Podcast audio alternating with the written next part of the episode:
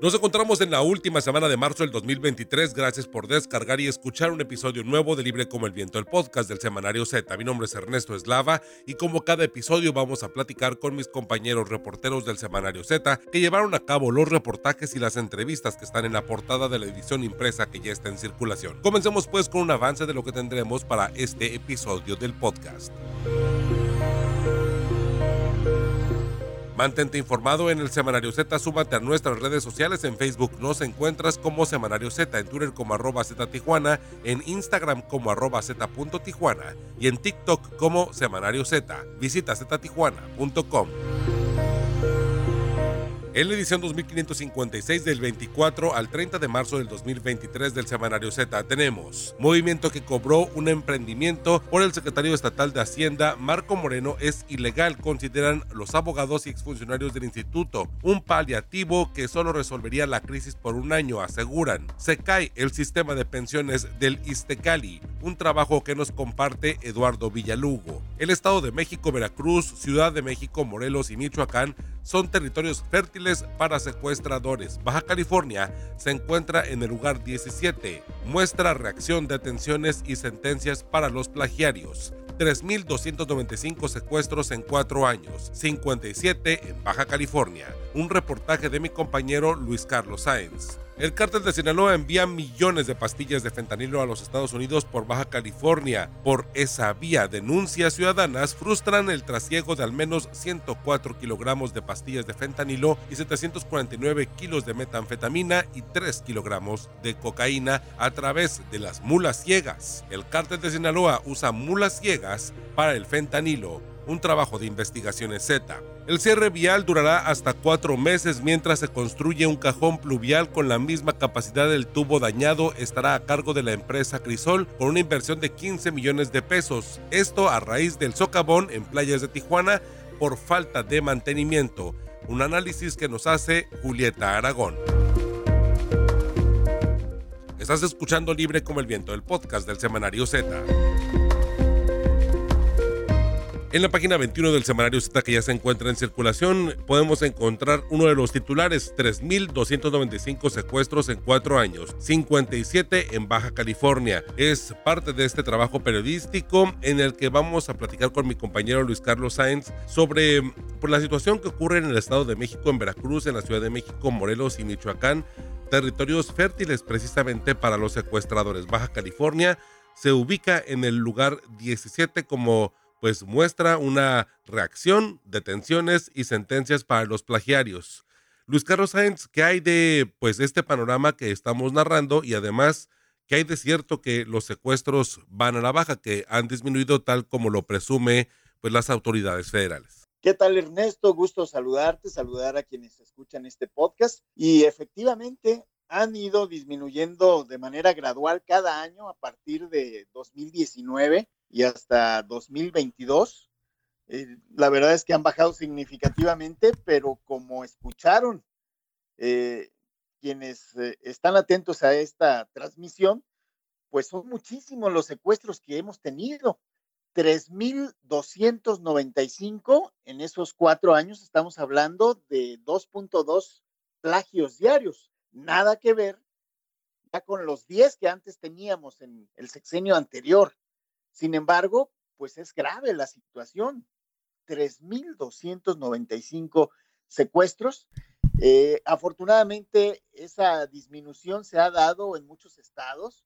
Como bien referías, el Estado de México es gravísimo lo que está pasando allí. Todos los días hay múltiples secuestros y el resto se reparten en el país.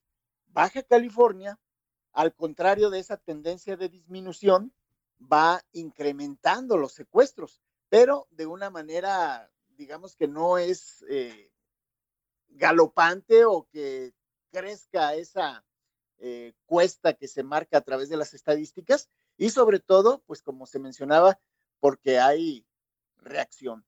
De los 3.295 secuestros que han ocurrido en este sexenio, eh, la mayoría de ellos, 1105, ha ocurrido en la modalidad que se le conoce como el secuestro extorsivo, cuando se solicita una cantidad de dinero como rescate a familiares o a personas relacionadas con la víctima. Otros 110 secuestros se perpetraron con la finalidad de causarle un daño a la víctima directa o a sus familiares, a las víctimas indirectas.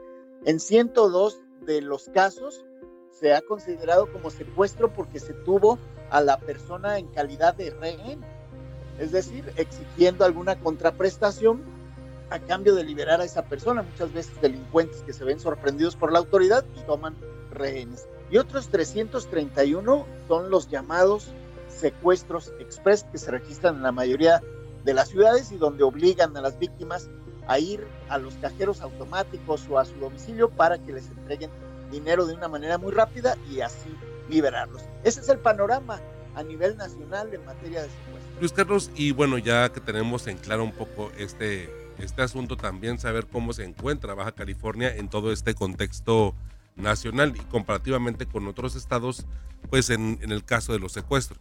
Bueno, Baja California ha tenido 57 secuestros entre 2019 y 2020 ese fenómeno que mencionamos inverso al nacional, donde se van incrementando, pero han sido, para que se den una idea, eh, ese incremento eh, breve, ¿no? Porque en 2019 se reportaron 10 secuestros. Para el 2020 la cifra aumentó a 14. En 2021 fueron 15 los plagios y apenas en el 2022 eh, se investigaron como ese tipo penal de secuestro 18 casos si nos fijamos en las publicaciones que hemos hecho en Z, bueno, llegamos a en noviembre pasado a señalar que iban 22 secuestros y en diciembre 23. Sin embargo, las autoridades reclasifican eh, y hacen ajustes al Sistema Nacional de Seguridad Pública, al Secretariado Ejecutivo.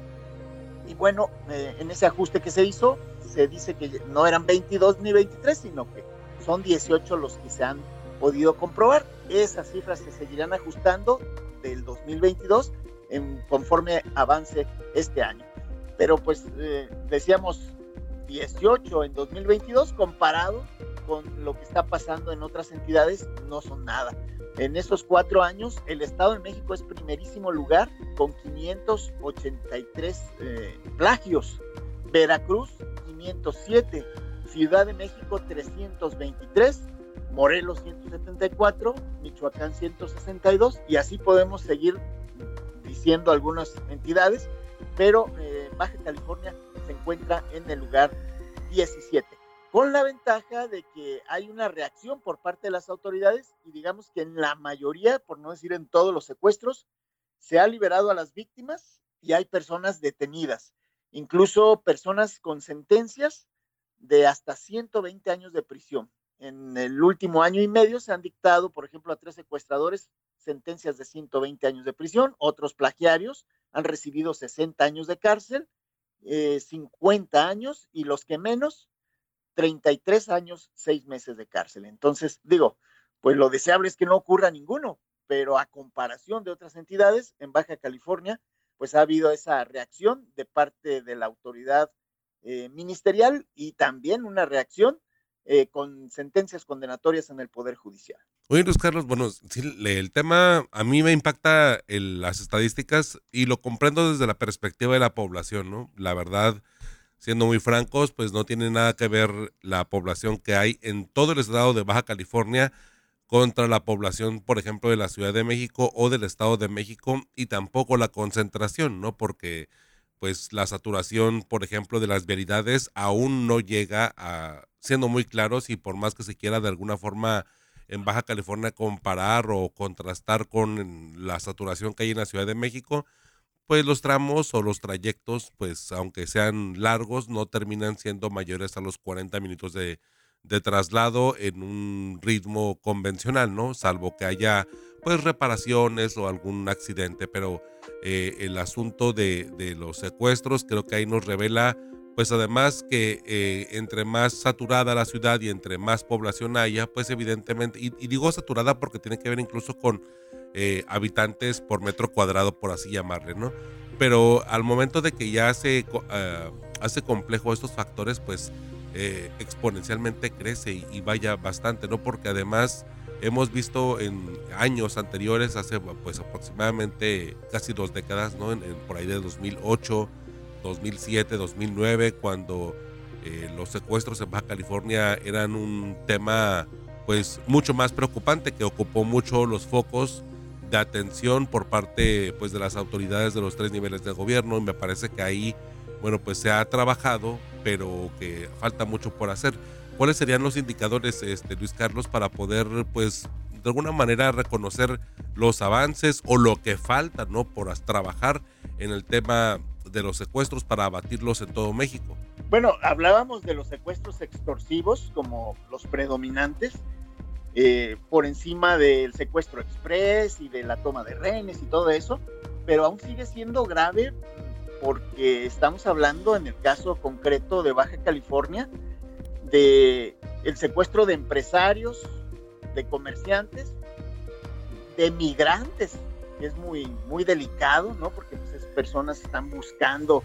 un mejor porvenir y, que las secuestren, o los clásicos temas de tráfico de drogas, las venganzas, los ajustes de cuentas que van desde el secuestro al homicidio y que esos son los que precisamente como hablabas en 2009, 2010 eh, tenían de cabeza a Baja California.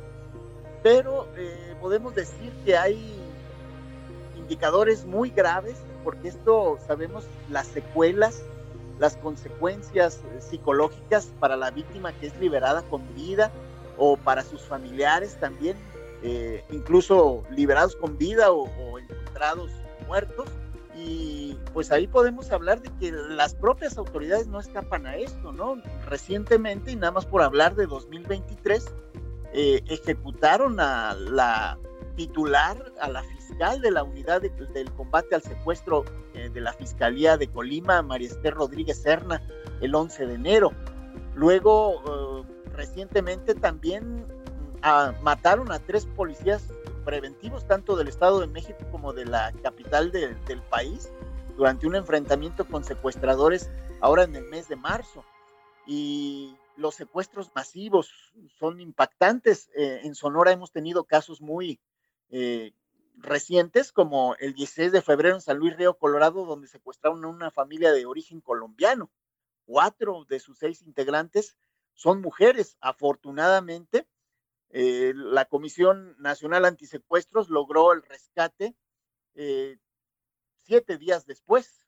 No hubo detenidos, pero pues imagínate, esto trasciende a nivel internacional. Ahí el presidente de Colombia, Gustavo Petro, pues tuvo que agradecer en redes sociales a las autoridades mexicanas. Y luego el caso de los estadounidenses que tanto hemos llevado y traído, que ocurrió en Matamoros, Tamaulipas, que aunque no ha quedado claro el fondo de la privación ilegal de la libertad de estos cuatro estadounidenses, bueno, dos de ellos fueron asesinados. Y ahora eh, el FBI, hace unos cuantos días, también volvió a solicitar la ayuda de los mexicanos para localizar a una mujer de Estados Unidos que desapareció en Colima, es decir, en la misma entidad donde fue asesinada la fiscal antisecuestros. Apenas eh, el pasado 16 de marzo trascendió por el FBI que fue secuestrada la señora María del Carmen López, que si bien tiene nombre y apellidos eh, latinos o españoles, pues resulta que es estadounidense y ella fue secuestrada desde el pasado 9 de, febrero sin que se conozca su paradero. Es decir, pues eh, uno, dos que ocurren es gravísimo. Ahora imagínate pues esos 3.295 que llevamos en cuatro años y que ya en 2013 y no entraron en esta estadística que estamos manejando, ya van 58 secuestros este año. Sí, claro, ahí, hijos, mano, la verdad, este, el tema de los, de los secuestros masivos me, llama mucho la atención, pero también el asunto aquí de la región fronteriza de Baja California, donde los secuestros de los migrantes es algo muy cotidiano. De hecho, recuerdo que, pues, no menos en este plazo de 10 días se han registrado un par de boletines de parte de la policía municipal en donde han atendido casos de este tipo, ¿no? En donde pues algún migrante logra escaparse o huir de, la casa o del hotel, ¿no? En donde los tienen pues eh, contenidos porque se supone que les dicen que están esperando pues que algo pase o solicitan un cobro adicional al servicio y por persona pues superan los mil dólares. Y digo mil dólares por decir una cifra pues bastante considerada o reservada. Tengo entendido que incluso uno de los boletines o uno de los de las víctimas había comentado que les estaban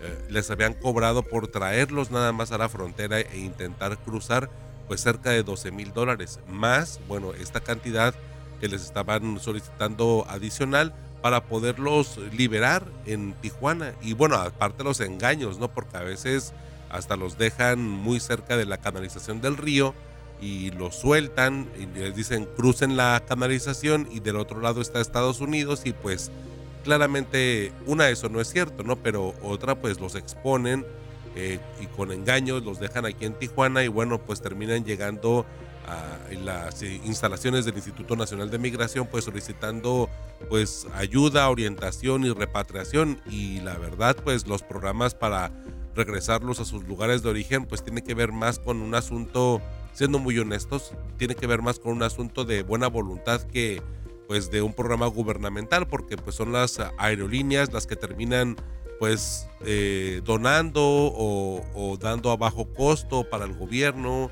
o tratando de ayudar para poder pues regresar a los migrantes que así lo deciden porque pues habrá otros que ya estando aquí pues bueno buscarán hacerse recursos y cruzar o solicitar o el asilo humanitario de manera legal o pues ya cruzarse de manera ilegal y ahí vemos otro problema, ¿no? El, el hecho de, eh, al menos aquí recientemente en Tijuana y otro tema que pueden revisar en el semanario Z, el asunto de cómo han estado los cruces ilegales eh, por mar que han incrementado entre Tijuana y San Diego, ¿no?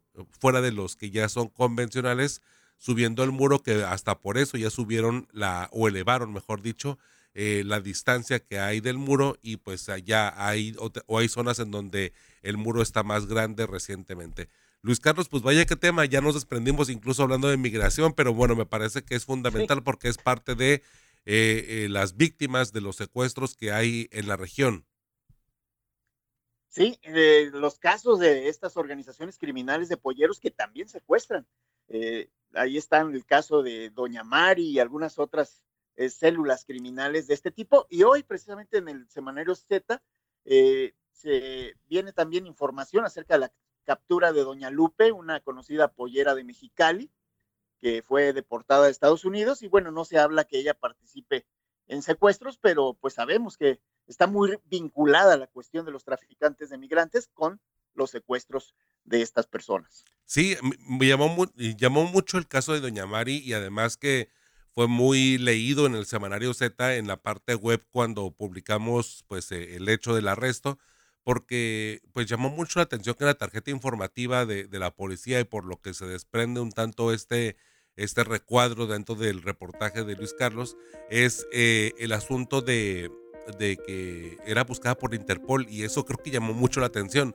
Y eh, llama mucho la atención porque pues si ves a la, a la mujer tiene un aspecto pues vamos a decirlo así muy humilde, o sea realmente no, no te imaginarías que detrás de ese rostro eh, convencional y muy coloquial, muy de colonia, pues evidentemente hubiera pues un trasfondo criminal eh, perseguido o de interés de la Interpol, que creo que eso es lo que pues de alguna forma llama mucho la atención y captura mucho, o bueno, se refleja en el tema del interés que tiene la población por haber leído, por los lectores del semanario Z, haber consultado esta, esta información.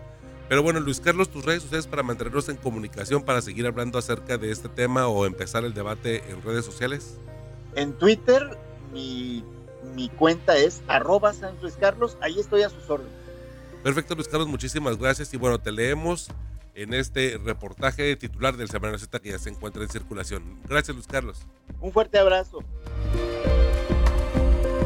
Ya tienes tu Z, recuerda que cada viernes puedes encontrar la edición impresa de nuestro semanario con los voceadores. Z, libre como el viento. Cártel de Sinaloa usa mulas ciegas para fentanilo. Es uno de los trabajos titulares del semanario Z que ya se encuentra en circulación que podemos leer en la página 12 referente al cártel de Sinaloa que envía millones de pastillas de fentanilo a los Estados Unidos por Baja California a través de esta modalidad de mulas ciegas. Por denuncias ciudadanas se han frustrado el trasiego de al menos 104 kilos de pastillas de fentanilo, 749 kilos de metanfetaminas y 3 kilos de cocaína a través de este sistema, el de mulas ciegas. Rosario Mozo nos acompañas para poder platicar acerca de este tema y pues vaya asunto porque hemos visto pues precisamente algunos decomisos que se han presentado eh, por parte de la Secretaría de Seguridad Pública, tanto estatal como municipal, en torno precisamente a esta modalidad de trasiego de droga. Así es, Ernesto, un saludo a nuestros oyentes. Mira, en el marco de lo que han llamado crisis del fentanilo y esta guerra de dimes y diretes entre el presidente de México, Andrés Manuel López Obrador, y los congresistas republicanos de Estados Unidos, enmarcada en la próxima jornada electiva del mencionado país. Eh, esta crisis que inició el 3 de marzo con el secuestro de cuatro ciudadanos estadounidenses, de los cuales dos fueron asesinados y sus víctimas o victimarios entregados el 9 de marzo a sugerencia pública del presidente por sus jefes criminales del cártel del Pacífico. En este contexto, en Tijuana, aunque no fue su operativo, el ejército anunció uno de los mayores aseguramientos de pastillas de fentanilo en Tijuana, 2 millones 97 mil pastillas y con, eh, que en total son 104 kilos, un poquito más de 104 kilos con valor de más de, un, eh, más de 21 millones de dólares. Además, aseguraron 334 kilos de metanfetamina, valuada también en más de un millón de dólares. La casa donde se encontró la droga fue asegurada por la Fuerza Estatal de Seguridad de Baja California porque ellos detectaron a los dos hombres que estaban sacando el enervante del domicilio. Se trata de José Alberto Pulido Loera y Axel Javier Leiva Martínez, muy jovencitos, de quienes se presume inocente mientras no se declare su responsabilidad por autoridad judicial. De acuerdo a los primeros indicios, estos jóvenes estarían incorporados a una célula del cártel de Sinaloa, quienes usaban esa casa, no era un laboratorio, era para empaquetar al alto vacío la droga en, pequeñas cantidades de a kilo y, montarlas en, en, mulas ciegas para que se trasladaran a Estados Unidos. Esta forma de tráfico fue denunciada por el Servicio de Control de Inmigración y Aduanas, el ICE, como se conoce, en, desde junio del 2010 aquí en la zona, pues ya han sido ya 13 años de un problema que nada más lo vemos que sigue al alza. Sabemos que los traficantes de droga están usando a personas que viven del lado mexicano y cruzan seguido a Estados Unidos, los que trabajan en California, los que tienen tarjeta electrónica segura de cruce, la Sentry, y otros que son los, los que estos mismos criminales contratan como empleados de empresas fantasmas, sea como choferes, personas de limpieza, mensajeros, mecánicos, o transportadores de equipo o dinero, cobradores, etcétera. También ha habido casos que se, eh, pues, se reflejan en el reportaje sobre ciudadanos que están denunciando precisamente este tipo de, de, mecanismos de mula ciega que digo no es algo nuevo, simplemente aquí lo que se destaca es que cómo se ha ido incrementando y bueno ya las alertas que se vienen por parte del el gobierno de los Estados Unidos, en específico, bueno, pues de esta dependencia que haces mención de ICE, porque el asunto pues es que eh, han tenido que intervenir las policías locales precisamente a atender estos casos en donde pues se ve, ¿no? O, se aprecia como estos cargamentos, por así decirlo, eh, que hace referencia a la mula ciega, se pegan en los automóviles, ¿no? Se pegan en los automóviles o se, o se me, los cínicamente los avientan en las, en las cajuelas, porque hay cargamentos hasta de 20 kilos, Ernesto, 25 kilos en los que han detectado o estos hallazgos que han realizado las policías. Fíjate que en lo que más me llamó la atención a la hora de, eh, en este punto, fue que al solicitar las estadísticas de estos municipios fronterizos a las policías de Tecate y Mexicali, resulta que en 18 meses en ninguno de estos gobiernos ha recibido ninguna denuncia ciudadana. por ser generosos, resulta extraño, ¿no? Eh, ¿Cómo puede ser posible que mientras en Tijuana se cuentan por decenas, en aquellos municipios no haya una sola denuncia? Y resulta que pues toda todos los hallazgos se han hecho en Tijuana, tres fueron atendidos en, en estos 18 meses de los nuevos gobiernos, tres fueron atendidos por la Fuerza Estatal de Seguridad y otros 40 por la Policía Municipal de Tijuana. Fueron 38 hallazgos el año pasado y tres en lo que va de este 2023. Como resultado, han sido asegurados y enviados a la FGR, repito, otras 6 mil pastillas de fentanilo, 5.5 kilos de fentanilo, 406 kilos de metanfetamina, más otros 300 que se encontró la Fuerza Estatal y 3 kilos de heroína y 3 kilos de cocaína y, muy importante, 8 geolocalizadores, que aquí es donde vemos que estas personas pues no saben lo que están llevando y, y los criminales lo que hacen es seguir la droga ah, para ver dónde la pueden sacar en el lado americano. Sí, claro, darles un seguimiento puntual para en el momento en el que dejen el automóvil ya pues estacionado y de alguna manera sin vigilancia o sin alguien a bordo, bueno, ahí es donde se hace la, eh, pues por así decirlo, se recupera, la recuperación de, del paquete por ahí, bueno, el nombre de mula ciega y hago la referencia porque de pronto pues hay personas o escuchas que seguramente tendrán la duda a qué nos referimos o tal y pues a final de cuentas, aunque es un término muy usado, hay que hacer pues e, este, este reconocimiento del, del término. Oye, Rosario, pero también en este reportaje también queda claro el, el tema que hemos visto en otros reportajes.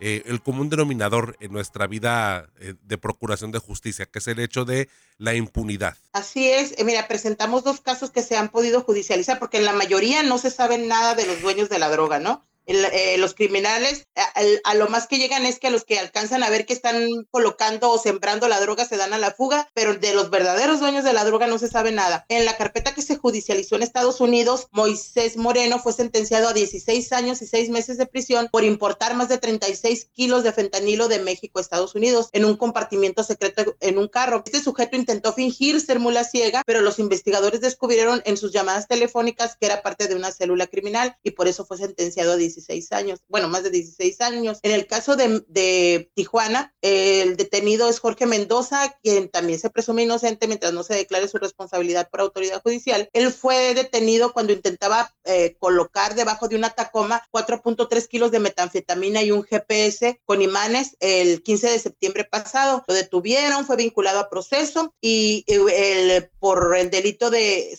contra la salud en la modalidad de extracción de droga no consumada. Él por lo pronto enfrenta una penalidad de siete años y si aporta alguna información se podría disminuir a cinco, pero lo terrible en esto es que si el dueño del auto, el que, el que lo denunció porque lo vio a través de cámaras que estaba tratando de sembrarle la droga, hubiera sido detenido transportando la droga, él hubiera enfrentado una penalidad mínima de 10 años. En fin, esta y otra información es la que los lectores de Z podrán encontrar en la edición que ya está en circulación, Ernest. Pues vaya, el tema de, de las mulas ciegas me parece muy importante, eh, más para quienes vivimos en zonas fronterizas. Si ustedes conocen de casos o si, bueno, tienen familia en otras partes de la frontera, me parece que es importante, bueno, pues ahí compartir el, el contenido del semanario Z, comprarlo y, bueno, pues de alguna manera llevarlo o, pues sí, de alguna manera compartir esta información que se puede reflejar pues en todas las fronteras. Ahorita estamos hablando de la de Baja California, pero pues realmente es un fenómeno que está en todo México, en las fronteras con Estados Unidos por el simple hecho del trasiego de droga y la importancia que ha tenido el asunto del fentanilo a nivel internacional en esta disputa que pues eh, de alguna manera se ha traducido en asuntos políticos no entre las administraciones federales tanto de Estados Unidos como de México en los últimos en las últimas o más recientes declaraciones tanto desde Palacio Nacional como desde Washington. Pues muchísimas gracias Rosario por este avance. El de Cártel de Sinaloa usa mulas ciegas para fentanilo. Es un reportaje que podemos leer en la página 12 del Semanario Z que ya se encuentra en circulación. Nos escuchamos la siguiente semana. Gracias Rosario. Cada viernes por la tarde puedes descargar un episodio nuevo de Libre como el Viento, el podcast del Semanario Z. Encuéntranos en Spotify, Google Podcast o en iTunes. Suscríbete y no te pierdas Libre como el Viento, el podcast del Semanario Z.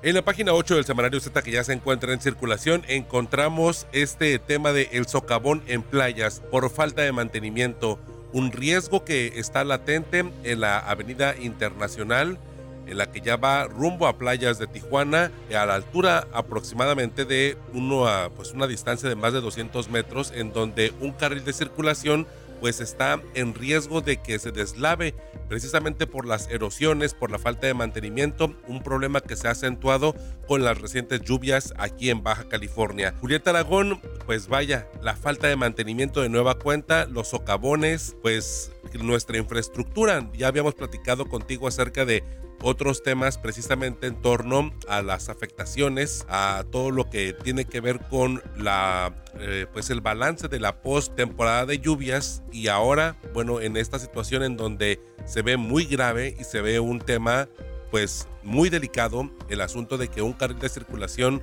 pues tenga grietas y tenga pues eh, ciertas condiciones bastante eh, pues visiblemente notorias de, degradación. Hola Ernesto, gusto en saludarte a ti en el auditorio.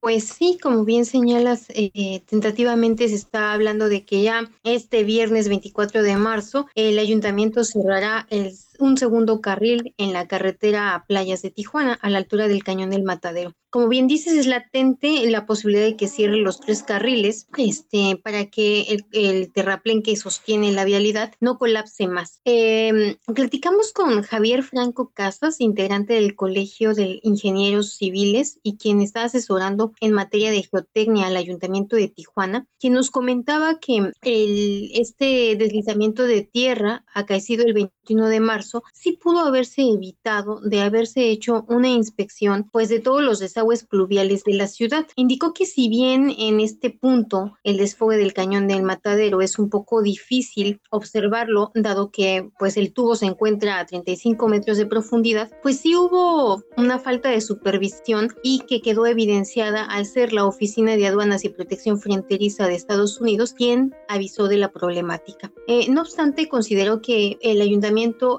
reaccionó de forma oportuna eh, porque mandó maquinaria para destapar el tubo y evitó que se hiciera una represa, eh, una represa como la que se suscitó en 2019 y que hubiera ablandado todo el terraplén de la carretera, lo cual pudiera haber hecho que colapsara completamente el, el ahora sí que la vialidad por la que transitan 50 mil vehículos al día. Hay que señalar que pues la solución que están eh, expresando el ayuntamiento que se va a hacer por parte de Enrique Bautista, secretario de Desarrollo Territorial, Urbano y Ambiental, es que se haga un cajón pluvial de concreto que va a medir 3 por 3 metros con una longitud de 80 metros. Este, y este cajón pluvial pues sustituiría al, al tubo de acero que se, pues, se rompió. Una cosa muy interesante que nos comentaba el especialista, el ingeniero, es que en 2019 el tubo estaba, eh, pues pasaba, digamos, la parte donde está la carretera y además eh, llegaba 45 metros adelante hacia la línea fronteriza. Pero debido a pues, la presión que lleva de agua ha hecho, y bueno, a, que la tubería tiene más de 60 años, ha hecho que el tubo pues prácticamente se deshaga y esté básicamente al límite del talud. Entonces, eso también, eh, bueno, es interesante observarlo, ¿no? Porque se ha cortado el tubo de desagüe y eso ha hecho que que pues se erosione más la tierra. Como te comentaba, la opción es este eh, cajón pluvial que es, en teoría en teoría va a costar 15 millones de pesos, lo va a hacer la empresa Crisol y em, pues la idea es que em, eh, quede la obra en tres o cuatro meses dependiendo de las condiciones climáticas. Mm, hay que señalar que pues se iniciará la obra justamente cuando las condiciones climatológicas lo permitan. Para este punto em, platicamos también con Gabriel Valenzuela, ingeniero civil, quien coincidió en que la remediación del socavón del cañón del matadero es el cajón pluvial. Sin embargo, consideró que debería de ser más grande para que eh, pues tenga la capacidad de, digamos, procesar el, todo el agua que viene de la cañada. Eh, platicamos eh, con él y nos decía que eh, una obra de esa magnitud costaría alrededor, bueno, costaría al menos 50 millones de pesos y pues sí estimaba en, tiempo que podría quedar en tres o cuatro meses. Respecto a eso, em, el asesor em, de geotecnia del ayuntamiento, Javier Franco Casas, nos comentaba que, bueno, sí, esta obra emergente que estará haciendo el ayuntamiento por 15 millones de pesos, pues es justo para evitar que haya un colapso del terraplén que sostiene la vialidad, pero que más adelante el ayuntamiento pues ya tiene un proyecto para, mm, digamos, construir o dirigir tres tubos adicionales que ya no irían por la misma zona para darle cauce a toda el agua o parte del agua que se requiere eh, dar eh, flujo de la cuenca porque como recordarás, pues toda esa zona ya está sumamente habitada. Por otro lado, platicamos con el secretario de Movilidad Sustentable, Obed Silva, quien nos señaló que, bueno, este primer tramo, em, pues que está cerrado, eh, que estamos hablando de el carril de acotamiento, pues podría ser cerrado, te digo, eh, em, este viernes, el segundo carril, y em, comentó que, pues la idea es que se cierre durante los meses de la obra, ¿no? Para desfogar el flujo vehicular vehicular se pretende que el ayuntamiento instaure un contraflujo por las dos carriles del sentido que va de playas al centro y em, solamente en el área afectada, los 300 metros que están afectados. En una en una acción eh, similar a lo que ocurre con el crucero de la 20 de noviembre. Sí, ahí. Y también pues, ahí me, me, parece muy importante porque eh, al final eh, todas las familias que viven en la zona, porque no, no, nada más es la es, eh, no nada más es la colonia playas de Tijuana, sino es son varias colonias, son pues centenas de familias y bueno, todos los automóviles que de las que mencionas, pues en verdad es una mezcla entre residentes, entre turistas, entre comerciantes hay toda una vida pues activa tanto este de forma económica este como pues social y me parece muy importante porque pues sería digo nada más el, eh, con el puro hecho de haber disminuido eh, uno de los carriles de circulación eh, para el, el tránsito vehicular porque hay que recordar que ese pues ese terraplén ese tramo, esos 300 metros aproximadamente son cinco carriles, son tres carriles hacia eh, en dirección a la playa y otros dos carriles de dirección hacia pues hacia el centro, por así decirlo, el centro de la ciudad de Tijuana. Y lo que se está pues limitando en los primeros días este, fue un carril después de que se descubrió y que se hizo esta advertencia por CBP pues eh, generó un gran caos vial y será importante ver que ya cuando se disminuya otros carriles, ¿no? Pensando en que, bueno, pues en la situación más catastrófica, pues tendrá que quedar precisamente pues limitado al mínimo, pues va a ser un tema bastante complicado que obligará a las rutas alternas y son rutas alternas muy limitadas. Ajá, este, bueno, también él descartó, em, el secretario de Movilidad descartó totalmente que, se, que por estas pues, afectaciones va, vayan a retrasarse los trabajos del viaducto elevado. Al respecto comentó que tampoco van a ser modificadas las vías alternas de ese viaducto elevado cuando la Sedena empiece a construir sobre la línea internacional. Entonces, eh, pues sí se avisora que iba a haber mucho tráfico por la zona, ¿verdad? Oye, Julieta, y este, entonces, la, cronológicamente, ¿qué es lo que va a pasar? Nada más como para recapitular. El hecho es que actualmente, bueno, pues están haciendo estos estudios. Eh, la solución, pues medio se tiene definida, ¿no? Faltaría ver nada más el presupuesto, las dimensiones. Y pero eh, a final de cuentas, las afectaciones que, que tiene ya la carretera y pues un tanto el deslizamiento, las lluvias que todavía no terminan pues terminarán, bueno, de alguna manera afectando más, ¿no? Pero cronológicamente, ¿qué es lo que podría seguir los estudios para cuándo tendrían que terminar, para cuándo podría empezar eh, esta obra? ¿Hay tiempos? Es, que más bien el, el o sea, em, el ayuntamiento ya dijo, ¿no? Que va a construir este cajón pluvial y que no hay una fecha estimada de cuándo podría iniciar. proyectan que pueda va a ser la próxima semana, pero depende del clima. Y eh, igual, el plazo de la obra es de entre 3 y 4 meses, dependiendo del clima. Lo que sí sabemos es que va a ser un cajón pluvial de concreto que va a costar 15 millones de pesos y que es de dimensiones de 3 por 3, me refiero a lo ancho, y de longitud va a ser de 80 eh, metros. Eso es básicamente lo que mide el tubo que se deterioró. Entonces, lo que nosotros hicimos fue consultar a un otro especialista quien dijo que hace falta que se aumente el tamaño del el cajón. Pero eso, al parecer, mm, el ayuntamiento lo va a solventar con otro proyecto que va a costar alrededor de 60 millones y que para eso no hay una fecha ni siquiera estimada de cuándo podría comenzar. Simplemente sabemos que ya lo tienen como proyecto ejecutivo y ya, o sea, tenemos que hay una solución emergente al problema, que es nada más sustituir el tubo por el cajón pluvial, que mide lo mismo, pero la solución sobre la capacidad del tubo eso será más adelante y para eso no hay fecha. Pues vaya la situación y esta administración, qué curioso, ¿no? Que le ha tocado pues temas eh, que por falta de mantenimiento, que hay que recordar que no necesariamente es de los últimos dos años, ¿no? Es de hace ya bastantes años de rezago con falta de mantenimiento en diferentes obras, ¿no? El caso, por ejemplo, del Puente de los Olivos, que también pues les tocó parte de este trabajo y el asunto también de colocar ahí un terraplén y bueno, buscar alternativas de movilidad, pero pues a final de cuentas ese puente desde hace mucho tiempo se había advertido sobre los riesgos y en el Semanario Z estuvimos pues de, alguna forma señalando, igual con el puente del Chaparral, ¿no? Que les ha tocado, bueno, pues de alguna forma sortearlo y que, aunque claramente había un deslizamiento con el tema del Chaparral, pues el ayuntamiento terminó aceptando ese puente en las condiciones en las que estaba por parte de la Secretaría de Comunicaciones y Transportes y pues igual por falta de mantenimiento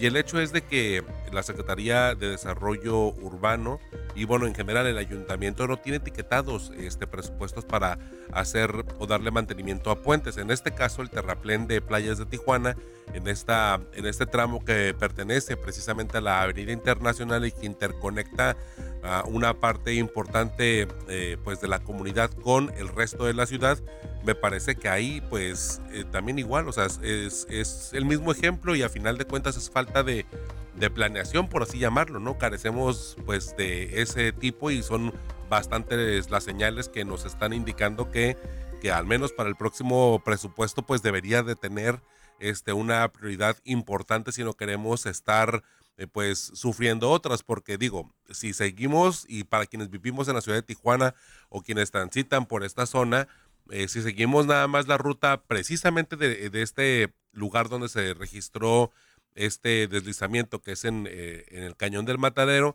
si vamos rumbo a la zona centro, vamos a encontrar que ya antes de que se conecte la vialidad con, eh, por ejemplo, el Panteón, ¿no? ahí hay un claro, de, un claro desnivel que año con año, si no es que mes con mes, pues se siente, o lluvia con lluvia, por así llamarlo, se siente que hay un desnivel bastante importante y ahí pues CBP o las autoridades norteamericanas no ven y pues las advertencias pareciera que, que ninguna autoridad pasa por ahí, ¿no?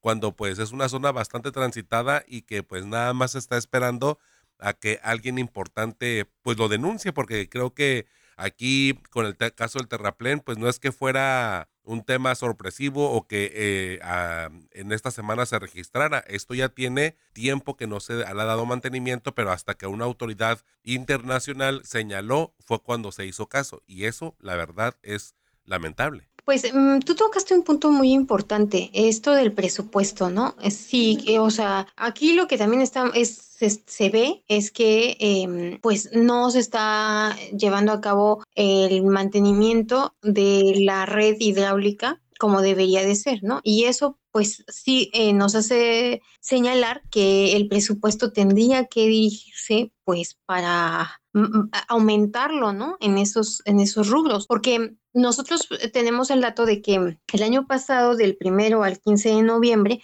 el ayuntamiento gastó alrededor de 61 millones de pesos en a darle, pues, en limpiar los desal, desal, en limpiar los desaladores, perdón, en limpiar los desaladores y en em, los pluviales, ¿no? En rehabilitar los pluviales, pluviales o construir nuevos pluviales. Pero eso representa, o sea, esos 61 millones de pesos representan alrededor del 14% de los 400 millones que, que con recursos propios destinó a infraestructura. Sí, claro. Entonces, nos está hablando que o falta más dinero, pues entonces el presupuesto tal vez debería de reacomodarse, ¿no? Sí, eh, y, creo que para mí eso es importante, la verdad, y como para cerrar ahí como mis comentarios, el, el asunto de las veces que me ha tocado cubrir o ver el asunto de la aprobación de presupuestos, pareciera que de pronto tanto los regidores muy, y muy frecuentemente también los diputados, este, cuando aprueban presupuestos prácticamente es un copy-paste de o una copia-pega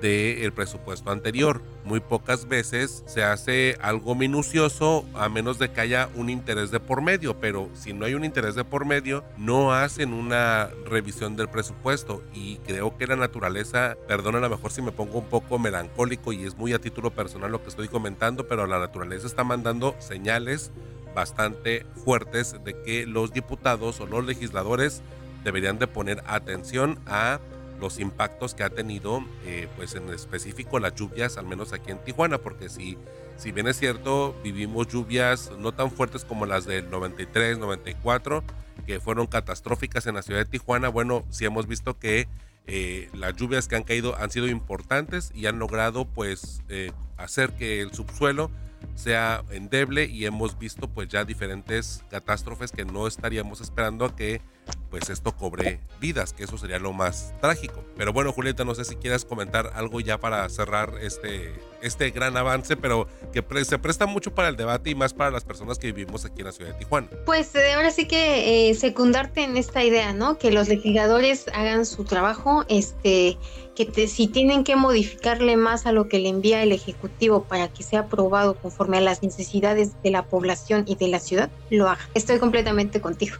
Perfecto, armemos algo. Muchísimas gracias, Julieta. que estés muy bien. Gracias. Tus redes sociales para mantenernos en comunicación y seguir con el debate ahí en internet. Mi correo electrónico es julie.ara.dom.gmail.com y mi correo electrónico es arroba la maga de Alavi. Perfecto, Julieta, muchísimas gracias y te leemos.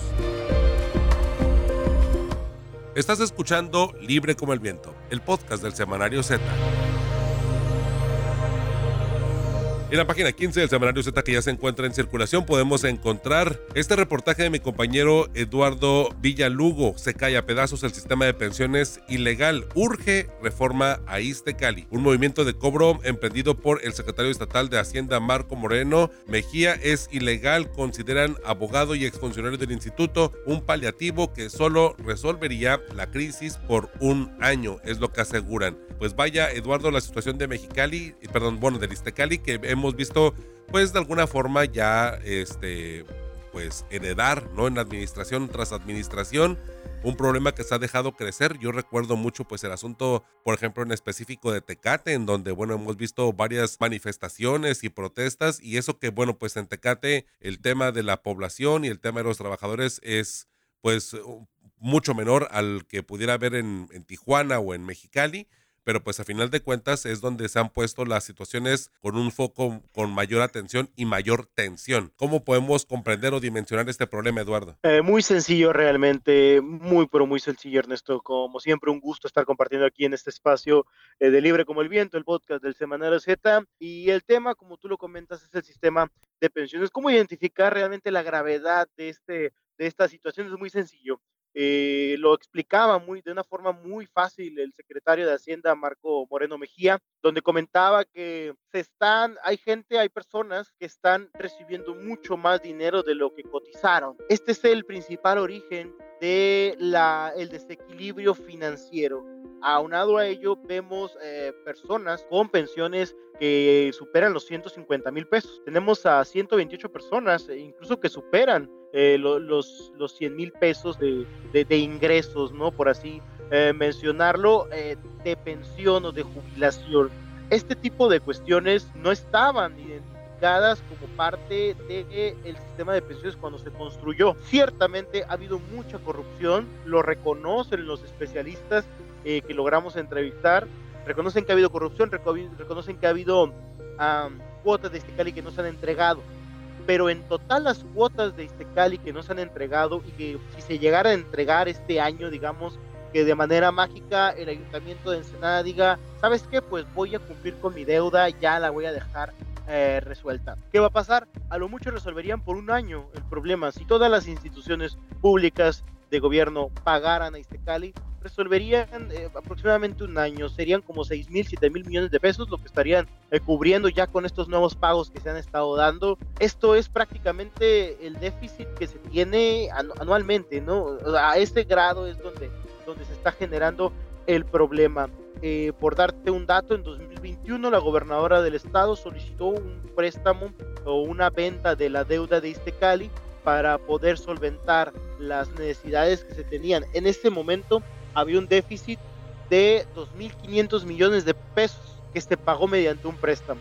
Al año siguiente ya estábamos hablando de que las necesidades de Iztacali habían incrementado 2 mil millones de pesos entre funcionarios nuevos, entre trabajadores que se contrataron, pero principalmente el tema del sistema de pensiones que no se le ha puesto un tope, que no se le ha puesto una regulación. Y esto no es culpa de los maestros, eh, principalmente. Esto, esto porque al final muchos escuchan los, los, salarios de pensiones y jubilaciones de los maestros. Ellos no son los, los, los malos de la película. Es un sistema que no ha funcionado, es un marco legal que es deficiente y que les ha permitido eh, por sus méritos obtener estos ingresos, pero ya no es posible mantener, según lo que dicen especialistas, la forma en la que está estructurado, estructurado el sistema de pensiones en estos momentos a los próximos años. Ya está tronado, ya es un desastre, algo se tiene que hacer y lamentablemente el gobierno del estado no se quiere aventar este pleito porque representaría un jaloneo con la burocracia y con el sindicato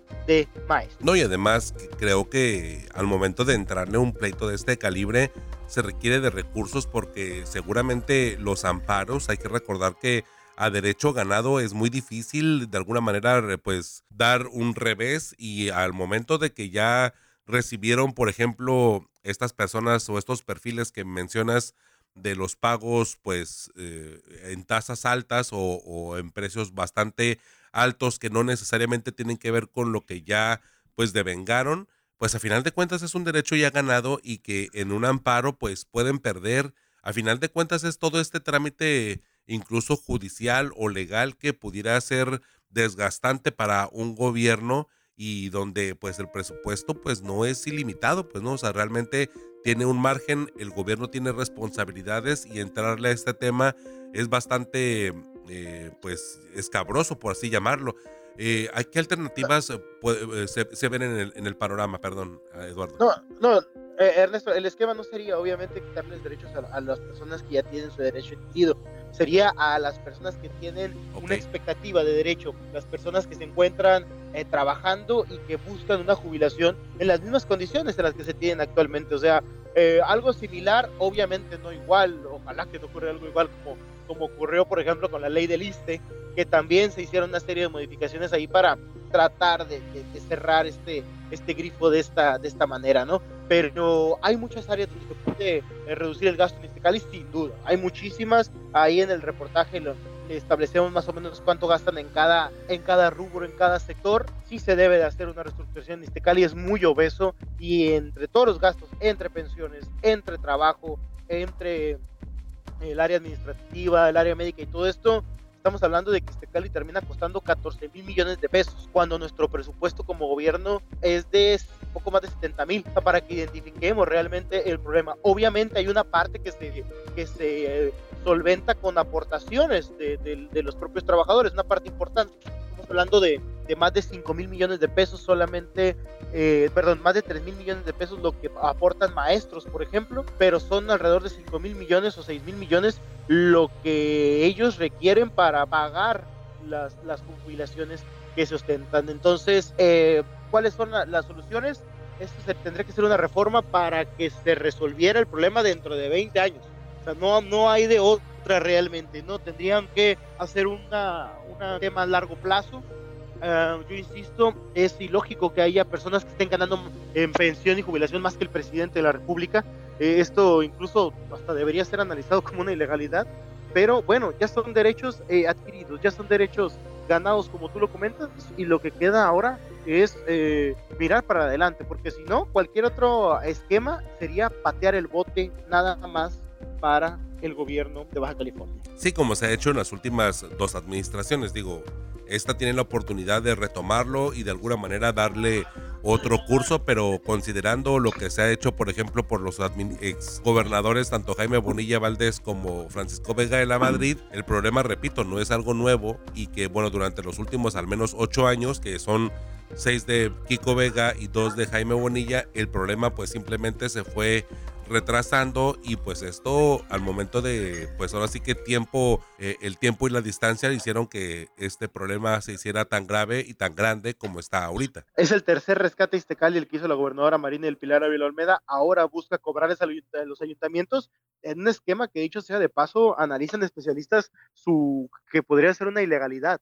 Eso es lo que se está todavía eh, determinando porque han señalado que se han retenido participaciones federales. Y según el código, eh, perdón, la, ley de coordinación fiscal, es ilegal retener participaciones federales eh, por parte del Estado, porque el Estado no tiene injerencia en las participaciones federales, son participaciones exclusivamente de los municipios o, o, del Estado. En los del Estado sí puede, pero en los del municipio no, porque vienen directamente de la federación. Se habla de un convenio, habría que ver los alcances del propio convenio como tal, pero de entrada te puedo decir que hay especialistas que analizan y que cuestionan la legalidad de este esquema. Pues perfecto, te leemos, eh, Eduardo, porque la verdad siento que pareciera que ese es un problema nada más de los trabajadores y de las personas que están en la burocracia, pero realmente nos impacta a todos. Comentabas nada más el puro panorama del el presupuesto estatal y cuánto representa el costo de, de Iztecali y pues desde ahí podemos dimensionar que bueno, a final de cuentas es un recurso que si no está bien administrado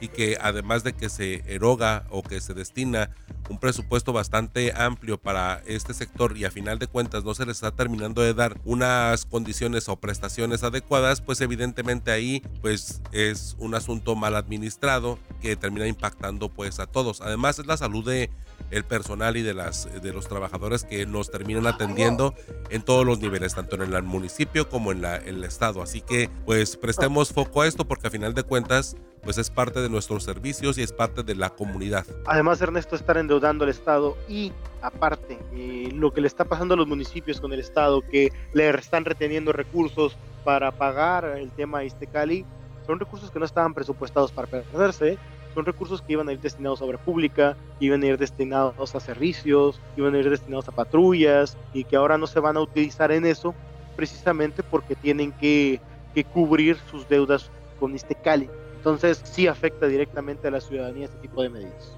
Así es. Eduardo, tus redes sociales para mantenernos en comunicación. Eh, sí, en la página de Facebook pueden encontrarme como Villalugo en Forma, en la página de TikTok como Villalugo y en eh, Twitter como Eduardo Villaceta. Perfecto, Eduardo, te leemos y muchísimas gracias por este amplio panorama de un problema que no hay que sentirlo lejano, en verdad es algo que nos impacta a todos. Muchísimas gracias, Eduardo. Muchas gracias por habernos acompañado en este episodio. Ya sabes, cada viernes por la tarde puedes descargar un episodio nuevo referente a nuestra edición impresa del Semanario Z. Gracias por acompañarnos y también gracias a mis compañeros Julieta Aragón, Luis Carlos Sáenz y Eduardo Villalugo por su participación en este episodio. Gracias a Rosario Mozo, editora general de información, a Adela Navarro Bello y a René Blanco, codirectores del Semanario Z y al valioso apoyo de todo el equipo de periodistas y del personal administrativo del semanario. Mi nombre es Ernesto Eslava. Encuentras como arroba Ernesto Eslava en todas las redes sociales. Los espero el próximo viernes en Libre como el Viento, el podcast del Semanario Z.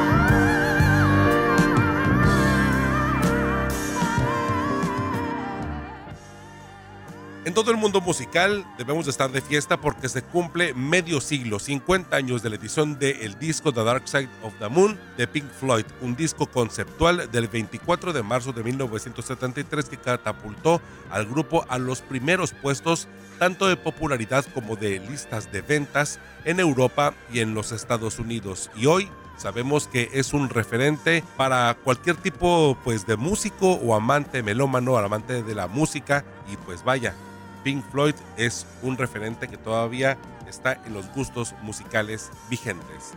Escuchemos una de estas piezas de este disco de Pink Floyd. Escuchemos The Great Geek of the In the Sky y nosotros nos reencontramos el próximo viernes en Libre como el Viento. Escuchemos un poco de Pink Floyd y celebremos pues este gran disco The Dark Side of the Moon con el sencillo, uno de los más eh, reproducidos de acuerdo a las listas de popularidad dentro de las plataformas digitales The Great Gig in the Sky.